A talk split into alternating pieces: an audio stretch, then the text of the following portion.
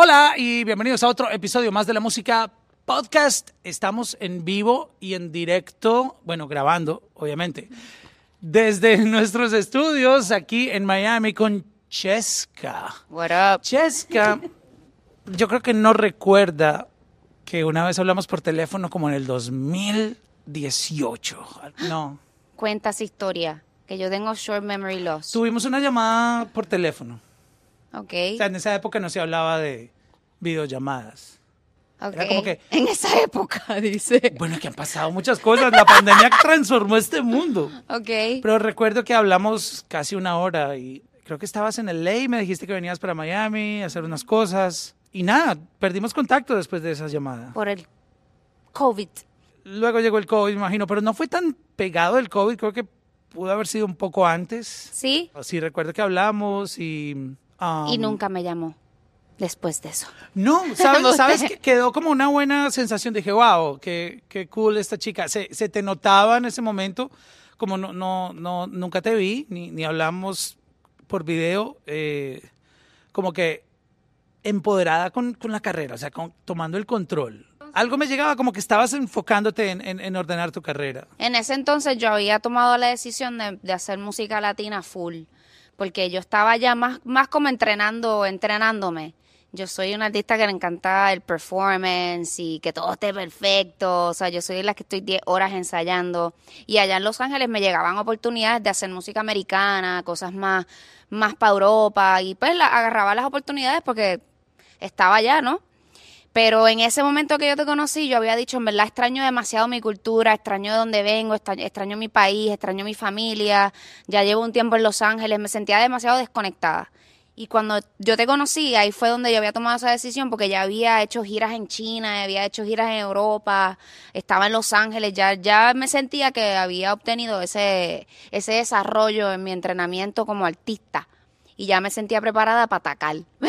Ok. No, pero no así, o sea, ya No, me no, sentía preparada para en verdad hacer lo que salía natural.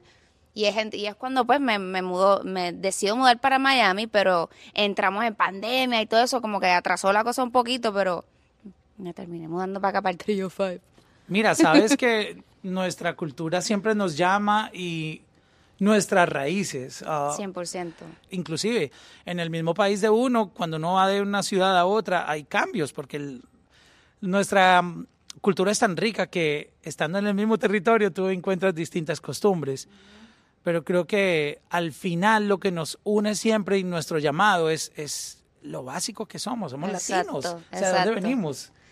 Y esas playas de Puerto Rico y de Miami que no se comparan con no las de Los eso, Ángeles. La, la cultura, porque lo mencionaste tú, um, hacías música en otro idioma, aunque tú lo hablas perfectamente y, y- no es no conectaba, no conectaba como conecto ahora haciendo la música que, que, que, que me sale de la sangre, literal.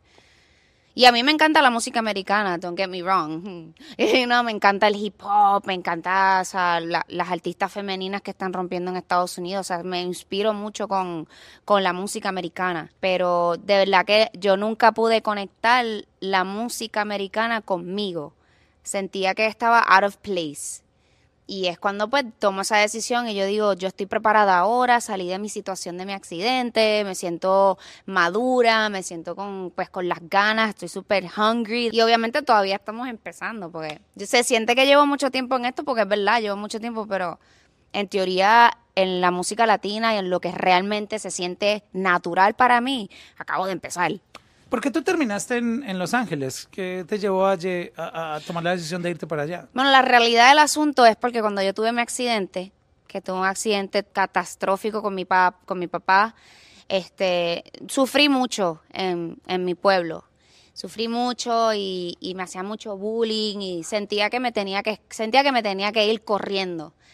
Y le dije a mis papás, me voy, me voy, tengo que irme porque voy a terminar haciendo algo que no me voy a poder arrepentir porque voy a estar muerta. Y es cuando decido irme para, la, para mi salud mental realmente. Y nada, eso, obviamente la música fue lo que me salvó de muchas situaciones. Me salvó de, de cosas que no le podía decir a nadie, que las escribía en canciones. este, estar en un escenario, poder ser un personaje en escenario cuando la gente no sabe realmente por lo que uno está pasando, pero no deja todo ahí. Y yo no sé si tú me has visto cantando en vivo, pero yo, cuando, la gente, cuando, la gente que ha tenido esa oportunidad, siempre me, varias personas siempre me tiran al DM, me dicen, yo no sabía quién tú eras, pero de verdad me impactó tu, tu performance y siento que sentí esa pasión tuya. Y es eso, es como que tengo ese coraje por dentro, pero no es un coraje malo. Es como un coraje de pasión, de, de estoy haciendo lo que me gusta, lo que llevo haciendo desde los 10 años y por este accidente pues paró paró por mucho tiempo ese sueño, pero estamos aquí ahora y está de Dios como que todas las cosas poco a poco se van dando y siento que la carrera de Chesca va poco a poco evolucionando, que no ha sido como que de la noche a la mañana tampoco. Vamos cada día creciendo más, conectando más con la gente y eso para mí es lo más importante. Recordando la llamada, en ese entonces tú no te llamaba en tu Instagram, era Francesca. Franche I am Francesca R. Y después se formó I am Francesca PR. Han cambiado más que... Y tú me hablaste en esa llamada que me ibas a contar detalles cuando, cuando nos viéramos aquí en Miami de ese accidente que cambió tu vida. Todos tenemos un propósito y que por más complicados que lleguen algunos momentos en nuestra vida, siempre hay una luz. Yo sé que eso suena a clichés. Lo que sucede es que cuando estamos en momentos complejos, no, no, no, creemos vemos, en nada. No, vemos, no somos ciegos. Porque esperamos que nunca nos pase nada malo. Y, la verdad es que siempre van a pasar cosas. Exacto. Siempre. Cuéntame, cuéntame esa experiencia que mm, quiero que la usemos como motivación. No, para y, la gente que está allá. Y yo sí siento que, que mi propósito en esta carrera, además de del fun y del glam y de todo eso es de verdad poder llevar esa palabra de inspiración y superación, porque mucha gente a lo mejor no están pasando por algo que les pasó traumatizante, hacia un accidente, pero a lo mejor están pasando por otras cosas. Y yo siento que al final del día es un sentimiento que, que, sentimos, whether estamos siendo bullied o no te aceptan o sientes que te rechazan. Entonces, ese dolor por dentro es, es, nos cegamos, porque es, muy difícil como que decir, ah, no me importa, es, al final del día somos humanos y nos duele. Pero basado en mi experiencia, yo creo que, y lo que yo hice de chiquita, porque yo era una, una bebecita de, de 12 años, 13, 14, 15, 16, 17, yo estuve hasta los 18 años metida, 19 años metida súper heavy en esta situación. Fue mucho como que yo tengo que demostrarle a la gente lo que yo soy. Sí, como que hay veces que tomé un giro agresivo, defensivo y esa no es la, that's not the way. Y es algo que, que, que siento que muchos hacemos que cuando estamos en dolor atacamos. ¿No? Atacamos a alguien que, o que, o que si nos sentimos atacados, tenemos esa, esa actitud defensiva de, de, de, protegernos, ¿no? Porque ya no aguantamos más. Y yo lo que, yo un día me levanté y dije, ya se acabó, o sea, ya yo voy a trabajar en mí, yo voy a seguir, o sea, porque yo no quería hacer nada en un momento, yo estaba encerrada en mi cuarto. Que, ¿Pero qué te llevó a no querer hacer nada? Me sentía como un monstruo, o sea, me sentía como un alien, como que no, ya a mí se me enredó el pelo en el motor de la lancha de mi papá, What? se me desgarró con todo y piel, yo perdí wow. 70% de mi cuero cabelludo, me sacaron piel del muslo, entonces o sea, eh, ese fue el, el, ese el fue, accidente. Ese que fue el accidente, refieres. pero fue un accidente que tuvo demasiado tiempo de recuperación porque me ten, yo perdí todo eso. Entonces me tuvieron que poner expansores de tejido, que es como una bolsita que la llenan de, esa, de agua salina, y entonces parecía que yo tenía como bolsas así. Oh, wow. Entonces me veía muy desfigurada. O sea, no me veía normal. Claro, tú, tú tenías o sea, y, que cargar entonces, con eso y verte. Por un año, los Oh, tratamientos wow. eran de un año y me hicieron eso siete veces. O sea, estuve siete años nada más bregando con las bolsas. Y pues obviamente para un niño de 13, 14 años eso no lo entienden. Entonces es por eso que yo nunca culpo, o sea, yo, ya obviamente como que los niños no saben lo que dicen y son no, no filtros.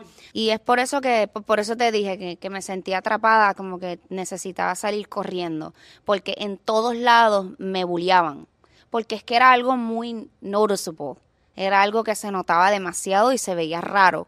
Y me gritaban, ridícula, mira, freak. Así, sin, o sea, Pero aún sabiendo por lo que tú estabas no, mucha pasando, gente ni no lo- sabía. No lo, sabían. Pero yo vivo en un pueblo, o sea, yo salí de un pueblo conservador, este, ¿entiendes? Entonces era difícil como que también ese look, la gente no lo entendía muy bien. Nosotros los humanos no nos merecemos estar aquí a veces, de verdad. Y es por eso que yo dije, si me voy para Estados Unidos, a lo mejor la gente no importa tanto, porque sentía que en Estados Unidos la gente como que estaba más chill, como que era más edgy, era más rock and roll. Y, y yo dije, y yo dije como que aquí en Estados Unidos nadie me va a decir nada porque van a pensar que ese es parte de mi, de mi estilo. ¿Sabes por qué? ¿Por qué dije eso? Porque muchas veces hacemos tantas cosas que a lo mejor no lo hacemos conscientes de hacer el daño, pero de una u otra manera estamos afectando a la gente, ya sea, ya sea con un comentario o le estamos disparando su tristeza, sus dolores, cada quien lleva, todos llevamos una batalla interna, que tratamos de sonreír y mostrar nuestra mejor cara afuera, pero nadie tiene una vida perfecta y muchas veces con actitudes, una risita, un, bullying así disimuladito, porque los latinos somos buleros o no sé cómo se conjugará el verbo. Pero no tenemos pelo en la lengua. Criticamos todo, nos reímos de todo, pero muchas veces nosotros no entendemos por lo que está pasando una persona que nosotros le estamos demostrando, que se está dando cuenta que le estamos haciendo bullying o riéndonos en un corillo ahí, como ustedes dicen, mira, mira cómo se ve. O sea, no sabemos cómo podemos afectar. Y al mismo tiempo, perdemos la noción de el poder que tenemos de, de, cambiarle el día a una persona con una sonrisa. Buenos días, ¿cómo estás? ¿Quieres algo? O sea, eh, al mismo tiempo somos la cura y somos la enfermedad al mismo tiempo. Literal. So, entonces tú escapaste o sea, no me escapé así como que fue planeado. Buscando, buscando estar más tranquila en tu situación. Sí, exacto. No sé, desarrollar más mi carrera, porque yo siempre seguí cantando, yo seguí cantando en la bandita de mi papá. Todos siempre eran locos con la bebé, pero una vez yo salía de ahí entraba en la realidad. Ya en Los Ángeles yo me, yo me podía disimular con otros peinados porque ya había salido de las bolsas. So, una vez yo podía, pude, porque esos, esas cirugías se hicieron en Puerto Rico. Entonces yo no me podía ir de ahí hasta que yo terminara esa, e, esos tratamientos. una vez te los terminé, ahí es cuando me puedo disimular las cicatrices y todo con los pelos. Y en el en el EI es que la gente es como más rock and roll, no sé, son más son más wild. planeta, Ley. Me pongo en tus zapatos por un momento y sobre todo las mujeres que tienen ah, yo no sé si llamarlo vanidad porque dicen que la vanidad no es tan buena, aunque hay maneras de, obviamente, usarla para, para, para favor de uno, para uno sentirse bien, no, no exagerar. Pero de todas maneras las mujeres siempre tienen una presión de, de que tienen que verse perfectas. Y tú, siendo una mujer tan bonita y tener que enfrentarte a, a no poder mostrar la belleza, creo que te dio mucha fortaleza también como Sí, yo soy súper. como artista también. Sí, soy súper. Y, y eso me hizo súper shy, como que soy súper reservada también. Y, y súper insegura en muchas cosas. De eso todas las mujeres son inseguras, pero obviamente esa situación que siempre se le queda a uno como que, you know, las migajas de eso. So, y luego la vida te, te empieza a mostrar la luz. Mira qué, qué bonita luz tenemos aquí. Um, tú terminas, yo estoy contando aquí una historia por por encima lo que yo recuerdo que vi que pasó contigo después de que hablamos, aparece un record label de una persona que yo admiro muchísimo, que es Gustavo López, ah, de Saban Music, ah, que sale la noticia, que iban a empezar a firmar artistas, que iban a invertir en, en una nueva generación de artistas, y tú fuiste la primera persona que yo escuché que anunciaron uh, de ese primer proyecto con artistas. Dije, wow. So, ¿Cómo se dio eso? ¿En qué momento tú pasas de estar escondiéndote toda esta historia que nos estás contando, de, obviamente por lo que te sucedió, pero luego te llegan todas las bendiciones del mundo porque para un artista que um, un record label se fije y quiera apostar por su carrera, por desarrollar su producto como artista, e, eso es un logro grandísimo, porque son millones queriendo que suceda y tú fuiste la elegida. Yo siempre soñé con ser una artista independiente. Obviamente por mi situación yo siempre como que quería demostrarle a la gente que se podía, o sea, que uno podía sobrepasar esas situaciones. Gustavo López yo lo conocí como a finales del 2017 Y yo le dije como que, mira, yo, yo, yo le vendí a, a Chesca full. Y él al principio, yo no quiero trabajar con mujeres porque tú sabes que ustedes son difíciles. y yo le digo, yo no, yo, yo, yo no necesito que tú me babysit. Yo, yo estoy súper entrenada, yo hice esto, esto, esto, estoy dispuesta a invertir yo misma. Esto fue antes de Saban. Esto fue antes de Saban porque como yo me fui para China y empecé a hacer muchas presentaciones y hacía show en LA. O sea, yo, o sea, yo, ya, yo me estaba ahorrando mi dinerito. Yo decía, esto yo lo voy a invertir todo en mi carrera porque yo sé lo que yo tengo en mí. Y, lo, invertimos en el 2018, finales del 18, que bueno, que Gustavo lo convencí, sacamos azúcar, que fue la primer, el primer tema que yo con todo mi dinero lo invertí en ese tema. Todo el dinero que me hice en China, todo el dinero que me hice en Los Ángeles, hice ¡pa! y lo metí todo ahí en ese tema. Gustavo me ayudó, invirtió él también. Y después él, él pues le dan esa posición de presidente de Saban Music Group y él me dice, Chesca, o sea, no te puedo prometer que, que, el, que el Big Boss va a querer filmarte, pero vamos con toda la energía positiva, tú vas a hacer lo mismo que hiciste conmigo. ahora te toca ir a vender. Ahora te tienes que vender, pero con el jefe, con el que de verdad puede. Con los Power Rangers. Con los Power. Ay, mira para allá. no pasa salió el Red Power Ranger. Y mano, me senté con él y él se impresionó mucho porque yo soy también una entrepreneur. Yo me sentaba por horas y horas y horas haciendo prendas porque yo no quería trabajar en un 9 to 5.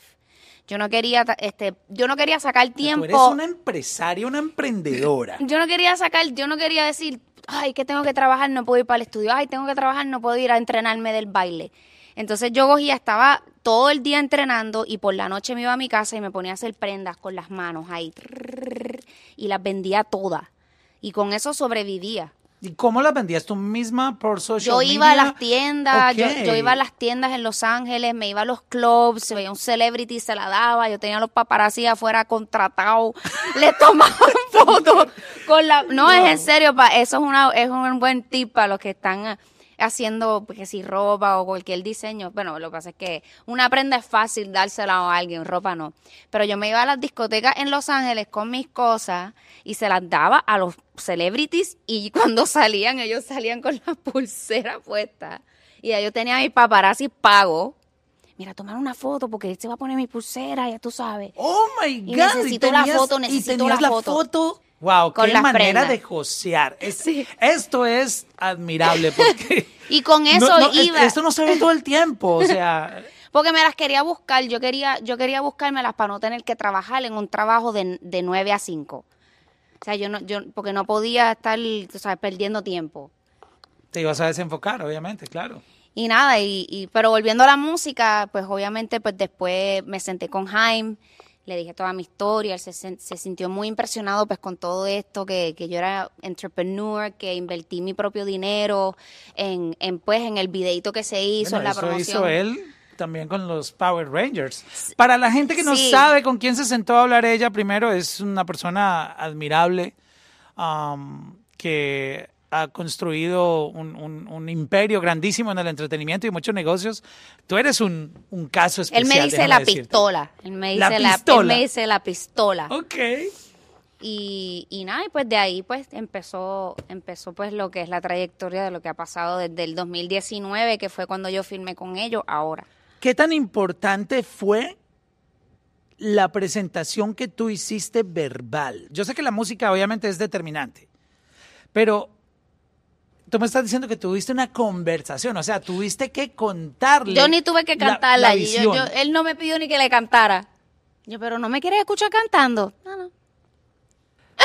O sea, ¿tú preparaste un discurso o tú no, hablaste yo lo que te salió del corazón? Yo hablé lo que me salió. Porque yo, pues, pues que yo estoy en ese momento y todavía lo estoy demasiado hungry. O sea, por, por trabajar, no, no por la fama, no, a mí no me importa nada de eso. Es, es más por, por lo que te dije. Yo siento que tengo un propósito de de verdad, uno, empoderar a la mujer que todo se puede, que, que, que no me vengan con eso de que esto, que no puedo, que después de cierto tiempo. No, mira, eso es una de las cosas que para mí es primordial. Obviamente, inspirar a los jóvenes a que, o sea, no se quiten, porque ahora mismo las redes sociales, pues que crean este éxito en los jóvenes y todos los jóvenes se sienten presionados con que tengo que ser famoso en TikTok ya a los 16 años, a los 17, porque veo a mi amigo que tiene 17 y ya es famoso millonario. Y eso no es así. Yo siento que, que, que, tenemos que educar otra vez a los jóvenes a que, a que demuestren el talento, que trabajen duro, que no todo es fácil en la vida, porque lo fácil viene y se va así mismo de fácil. Pero para mí, pues, para mí, yo, yo soy más old school en esa mentalidad. Yo me gusta trabajar, me gusta poner el, el, el sudor, la hora. Cuando voy a hacer una presentación, te hago mil ensayos antes de hacer una presentación, que por eso la gente como que, pero ¿y esta tipa de dónde salió? Porque no se ve mucho eso. Y nada, y no se me olvidó de lo que estábamos hablando. no, estamos hablando es que yo, a mí me gusta meter mil... la presentación a, a Jaime Saban, porque... Ah, la presentación, Claro que no, nada, sí, yo hablé del corazón, yo, él, él, vio mi video, porque el video de Azúcar, que fue algo que yo producí, que yo lo dirigí, todo, la coreografía, todo, y él, wow, estaba muy impressed. Y de ahí, pues obviamente, pues gracias a Dios, yo puse el tema en las radios, yo solita, con mi dinero, puse billboards en Puerto Rico. A mí mis papás no me ayudaron, o sea, no, no fue como que, ah, mis papás me dieron los chavos, no. Esto fue todo el trabajo, el sudor, yo siendo mesera en Los Ángeles, todo mi dinero yo lo puse en ese tema. Se llega a un momento en donde tú dices, wow, y si esto no me funciona, porque tú estás hablando de, de, de tus ahorros y es muy importante porque yo sé que muchos artistas sienten que invertir es súper importante en su carrera, pero no se atreven a hacerlo. O sea, como que eh, una cosa es que están conscientes, pero no lo hacen porque dicen, wow, y si no funciona. Tú no tuviste ese miedo, o sea, tú te fuiste. No, porque yo soy una hustler. So, si eso no me funciona, olvídate que, que las prendas iban a ser famosas. Wow, no, no. Es... es que hay que tener esa mentalidad. Porque si uno, si uno entra a las cosas, si uno entra a las cosas en lo que sea, no tiene que ser la música, en lo que sea, cualquier negocio, cual, si uno entra con miedo, ya estás poniendo esas energías a que va a salir mal. Entonces, you know, y mi, y mi carrera ha sido súper difícil y todavía no, no estoy ni donde quiero estar. Pero yo, yo siempre digo, esto va a pasar, va a pasar porque va a pasar y todo es como Dios lo quiere. Como que, ok, me está tomando mucho tiempo, como que, pero yo sé que es que así es que es. Las superestrellas se jodieron trabajando.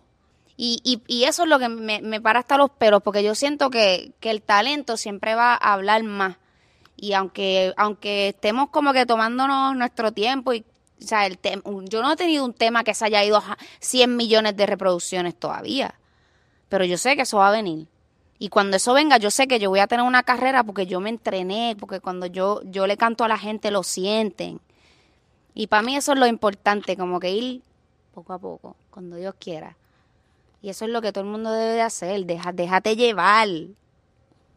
Wow, qué, increíble escucharte hablar. ¿Cómo tú tenías tu estilo en inglés y migras al español? ¿Estás así, tienes el mismo flow o tuviste que inventar tu identidad o a lo mejor no inventarla, la tenías ahí escondida para exponerte en español? Es decir, ¿cómo voy a cantar? ¿Cómo va a ser mi performance? ¿Cuál va a ser mi tonalidad? ¿Cómo, ¿Cómo fue esa transición? bueno, hasta el sol de hoy todavía estamos buscando cuál es esa realmente línea de Chesca. Porque para mí que, o sea, lo de inglés, yo, yo, siempre decía, si yo puedo, si un tema a mí me hace bailar y me mueve y me relaciono con el tema, o si yo escribo un tema de algo que me pasó, o sea, para mí no importa, es que yo he hecho canciones regional mexicano, he hecho baladas, he hecho pop, he hecho reggaetón. Lo que a mí me gusta más es reggaetón, pero también me encanta el rock, te puedo cantar una canción de Alanis Morissette ahí. Es que me encanta la música tanto que siento que puedo ser un karaoke machine. Porque, porque te puedo cantar cualquier género y en verdad porque me entrené vocalmente, porque canté en banda canté en bandas de covers, que tú sabes que las bandas de covers wow, es súper exigente. todos los géneros. Eh, no te puedo decir como que cómo encontraste esa línea, porque es que todavía estamos desarrollando esa línea. Pero sí te puedo decir que el urbano es lo más que me gusta. El hip hop, el reggaetón. O sea que todavía tú podrías sufrir cambios en, en, en, cuando escuchemos música tuya, no sé, en un año, Puede ser salsa. Puede ser que no suenes igual a como estamos escuchándote ahora. 100%. Y porque incluso yo, mi- mis canciones, I tone them down. Tú imagínate yo cantando, like, vocally, like, yeah, like, siento. Like, no sí, sé. como, como en la época del freestyle en, en- en los ochentas. Pero lo que sí he hecho es poder encontrar un happy medium cuando te hago una presentación en vivo y te estoy haciendo un tema de reggaetón, yo le meto ahí un poquito de sazón vocal. O sea que tú en tarima tienes esa ventaja de que cantas muy bien y es un plus adicional porque um, el reggaetón es un género que no exige... No requiere que no uno requiere- tenga una voz, requiere que uno tenga una voz Porque la, la gente rara. no va esperando que, que, eh, tener una experiencia como con Adele o como Michael, no sé, Bublé o yo qué sé. O, tú sabes, la gente va a un party. Exacto. a un party y a una experiencia de club, de, de fiesta, de perreo, etcétera. Obvio, hay que- muchas canciones tienen coros súper cool, súper bonitos, pero no, no están esperando que el artista como que le apaguen la pista y haga un, una capela ahí de dos minutos y un piano, o sea, porque nadie va en ese mood. No, pero ya entonces eso tú, como tú que- puedes generar es, es ambas experiencias. Y eso es lo el que show. estoy haciendo. Eso es lo que estoy haciendo. Mi show es bien versátil porque yo, yo a pesar de que no tengo una banda ahí en vivo, nosotros grabamos una banda en vivo. nos- ¿Cómo sonaría en vivo? Exacto. No, lo grabamos. Yeah. Entonces, pues, se canta en vivo, pero tenemos la banda que está grabada. Entonces te da como ese sentimiento de que la banda está ahí. Yo, pa- eh, muchos reggaetoneros como Arcángel, De La Gueto, ellos dicen que a ellos no les gusta eso de las bandas. Que a ellos no les gusta tener músicos, que a ellos les gusta que la gente perree con los bajos de ellos. Y se los respeto porque ellos son raperos. Pero yo soy un artista como que más, más pop urbano. You know, como que y soy mujer, me gusta bailar, me gusta vestirme sexy en el stage, me gusta ponerme los costumes. Es como que una experiencia. Chesca, los, los shows de Chesca son como a total experience. Yo sé, y, y el, el tema que hablabas de, de poner la pista original y todo eso, pero a mí me gusta más cuando, cuando el artista me sorprende con una experiencia. Sí, eso es lo que pues poco a poco yo quiero seguir creando y desarrollando. Porque es caro.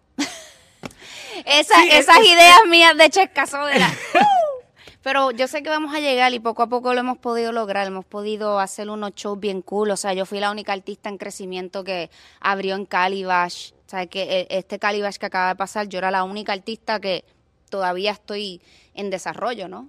Porque todo el mundo era que si Carol G, Jay Wheeler, J Balvin y ahí la checa. ahí pero tú no abriendo. cantaste afuera en el festival, cantaste Adentro. adentro. Adentro y había un montón de gente. Después de mi fue Anita. Imagínate. Y yo para mí eso fue como que wow, o sea. Y, y ellos me dieron esa oportunidad porque saben el, el, el performance que yo doy. Y eso para mí es como que Dios me está diciendo, ya va a llegar tu momento. Y mucha gente no sabía quién yo soy, como que, y, y siempre me tiran al DM, yo no sabía quién tú eras y me encantó tu presentación, wow, qué, qué brutal baile. ¿Pero quién? ¿Los fans? ¿O los gente de fans, la, industria? gente, Ok. los fans. So, eso para mí es algo que yo siento, I'm making it, que una canción súper pegada, porque yo sentí que conecté con, ese, con esa persona ahí. Que a veces sucede, que una canción es más famosa que el artista. Son cosas de, de la música. ¿Cómo ha sido tu relación con, con la industria de la música? ¿Empezaste a ser amigos? Porque obviamente tú has colaborado con Pitbull, ah, tu nombre ha aparecido en, en shows muy importantes, eh, en Calibash, ah, ya has tenido varios lanzamientos, acabas de sacar una canción con Alejo, que ah, ya vamos a hablar de ese featuring que está súper cool. Cuando empezaste a ponerte en el radar, ¿quiénes fueron las primeras personas de la industria, artistas con los que tú tuviste chance de cruzar unas palabras, te dieron, no sé, como esa bienvenida, hey, qué cool que, que estés haciendo música, no sé, cuéntame un poco No, esa definitivamente Pitbull. Definitivamente fue él, porque yo estaba trabajando con sus productores en Los Ángeles. Y pasaron varios años donde no se dio, no se dio, no se dio. Yo seguía y seguía y seguía hasta que por fin me puedo sentar con él y le dije toda mi historia y entonces ese precisamente el día que me senté con él, él había terminado de grabar un tema que se llama 5 de mayo. Y 5 de mayo fue el- la, la fecha de mi accidente. Y él sintió que eh, él sintió que eso era una señal que él tenía que ponerme en ese tema. Y esa fue Tú una- le habías dicho que a ti te sucedió el 5 de mayo. Sí, le estaba contando Ok. le estaba contando mi historia, como te la Ah, estoy ok, contando pero a tú ti. no sabías que venía una canción. No, yo que sabía, que esa canción él 5 la tenía porque se la estaba enseñando a, a, uno, a una gente que, que él tenía una reunión ese Ok. día. Y él dice, give me a second. Se para. La canción de 5 de mayo. Me dijo, you're to be in this record. Y hasta el sol de hoy tenemos cinco canciones juntos. ¡Wow! ¡Qué, qué linda historia! Yeah. Y es otra historia de, de perseverancia, de no te quites. Como que si tú crees en algo, sigue para adelante. Porque si tú de verdad lo crees, como yo decía, yo voy a trabajar con él. Yo voy a hacer un tema con él. Y se dio. No, pero estoy más impresionado de que el tema tenga la- el nombre con la fecha de- Del de- de, accidente. algo que marcó tu vida. Sí. Y, y Pitbull me cambió mi vida, de verdad. Fue Wow. mi mentor, todavía lo es. Si yo, si yo tengo una duda, si yo tengo algún. O sea, si me siento de alguna manera con la industria, yo siempre lo llamo, él me da the best advice. Ese tipo es como, como un hermano para mí at this point. Tú estás también muy del lado del negocio. O sea, yo, yo veo en ti esa, ese profile que, que es tan difícil de encontrar en la, en la música porque tú sabes que esto no es cuestión de talento, porque esto no es The Voice. Right. Tú vas a The Voice y tienes una mesa con cinco jurados o cuatro y eligen el que mejor cante, que le parezca a ellos que tiene talento y ya, eh, ahí termina.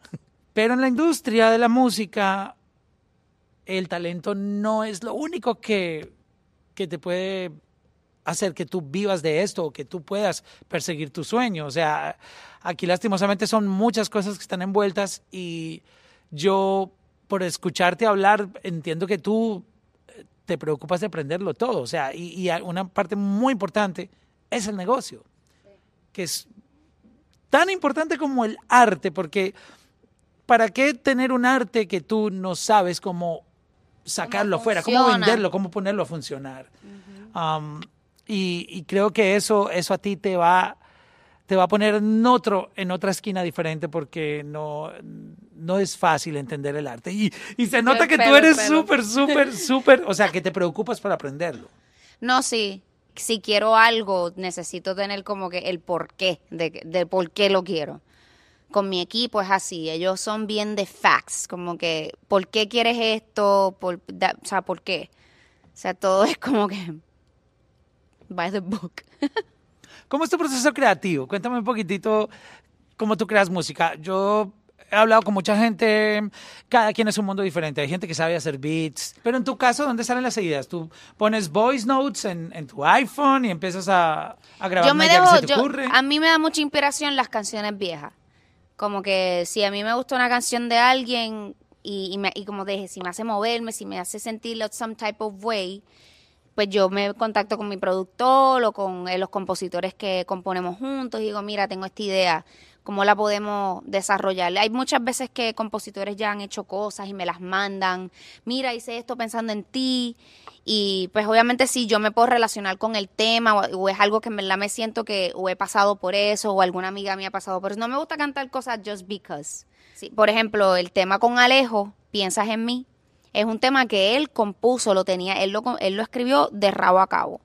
Y, eh, y cuando nos conocimos, porque grabamos en el mismo estudio, me dice, Chesca, tengo un tema que en verdad me encantaría que lo escucharas, te si- siento que la romperías aquí. Y él me puso Piensas en mí, y estaba media fuertecita la letra. Y yo, espérate, le tengo que modificar esta letra, porque yo todavía, yo, Chesca todavía es conservadorita para para el lenguaje, para la lírica. Me gusta hacer un- Pero, o sea, visualmente uno te mira y wow. ¿Te crees O sea, que es- estoy hablando barbaridades? no, pero, toda- pero todavía, o sea, no me expreso al, al 100 todavía. Voy poco a poco. Y porque quiero conectar también con los jóvenes que están experimentando tantas cosas en sus vidas, que a lo mejor ya yo las experimenté. Pero tengo que ir poco a poco. Ok, so entonces él te enseñó la canción y tú Me encantó, pusiste pero dije, pero, pero hay que, hay que modificarle estas letras. Entonces, pues, yo me senté con él y las modificamos, las grabamos, hicimos el video literal en dos semanas después y, y sacamos el tema. Ha sido la única canción que yo he sacado tan rápido, que, que nos gustó, la grabamos, hicimos el video y ¡pum!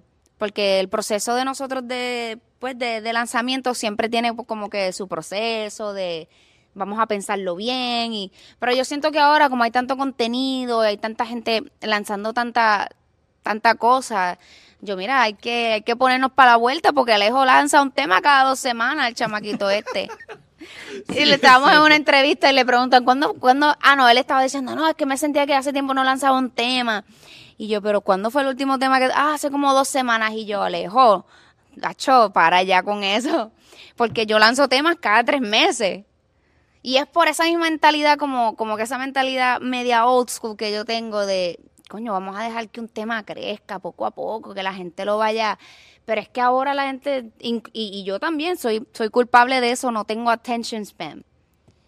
Veo algo y ya rápido me canso, quiero escuchar algo más, porque estamos consumiendo demasiado contenido, entonces es como que bien difícil que la gente como que se enfoque en una cosa.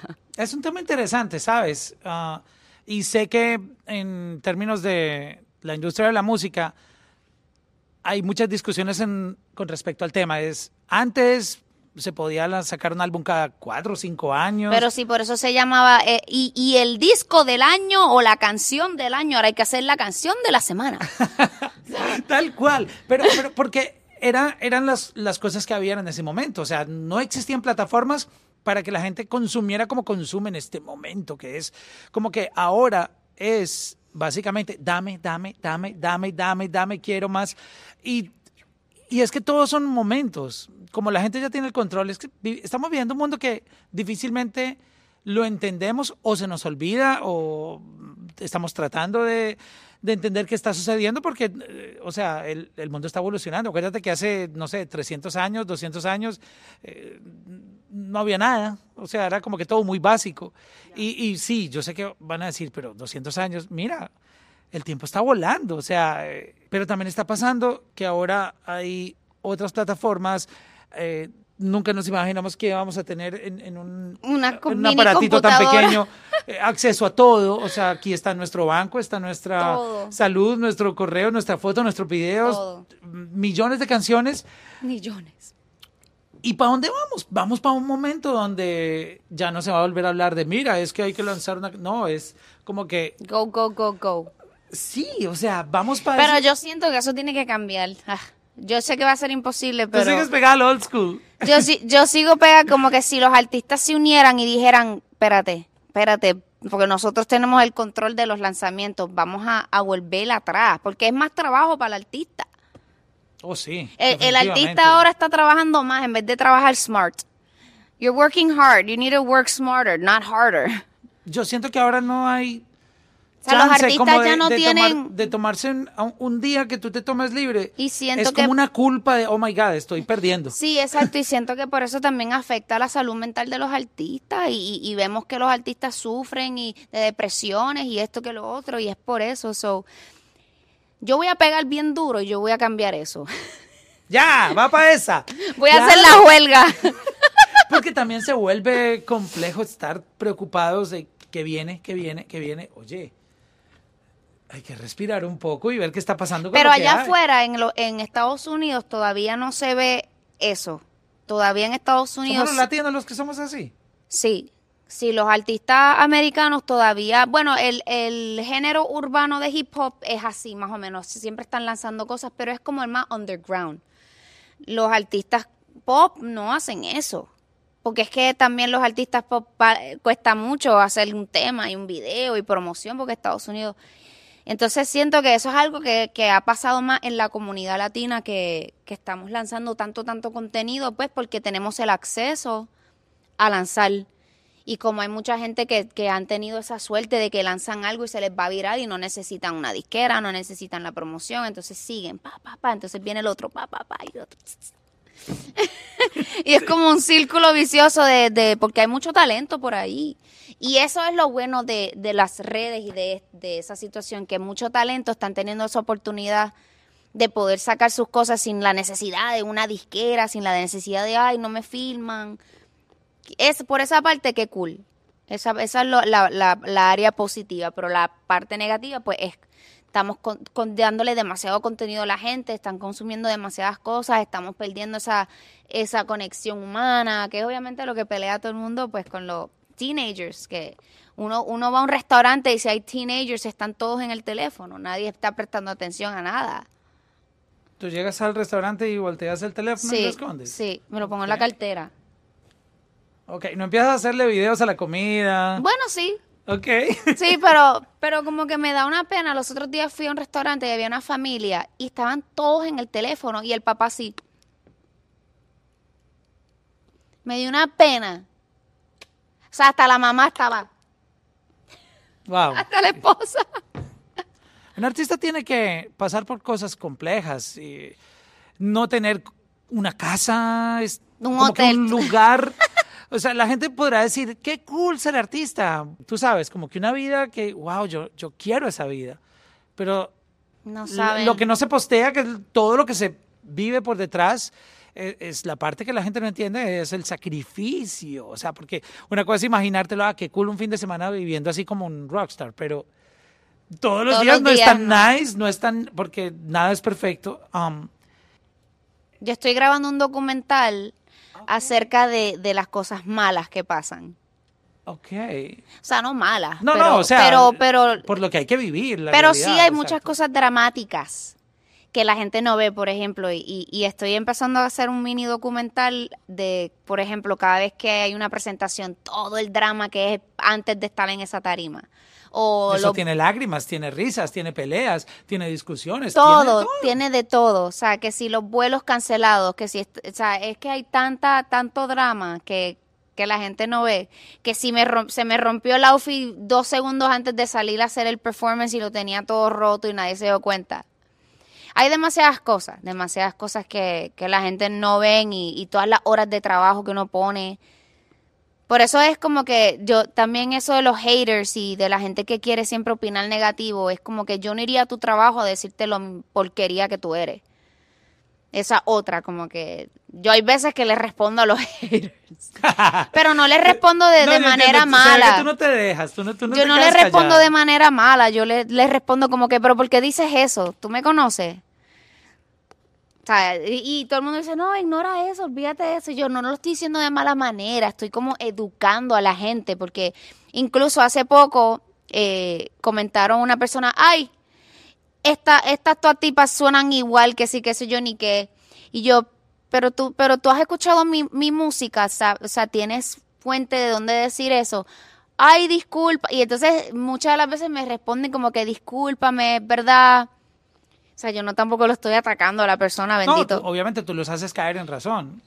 Pero, pero los artistas poco a poco no se están dejando tampoco. He visto que los artistas están también como que parando eso porque la gente no tienen que verla entender lo, lo sacrificado que es esto y no es solo así como tú dices el glam y el fabulous life, o sea, es bien sacrificado, muchas horas. Yo yo he dormido dos horas porque yo llegué de Puerto Rico, nos levantamos a las 4 de la mañana para estar en otras entrevistas, para darle promoción al tema y uno que es mujer que se tiene que poner maquillaje, que si yo yo me pongo las pelucas, ustedes saben que que checa y las pelucas es una cosa y a mí me toma tres horas estar lista, pues porque la peluca toma mucho tiempo.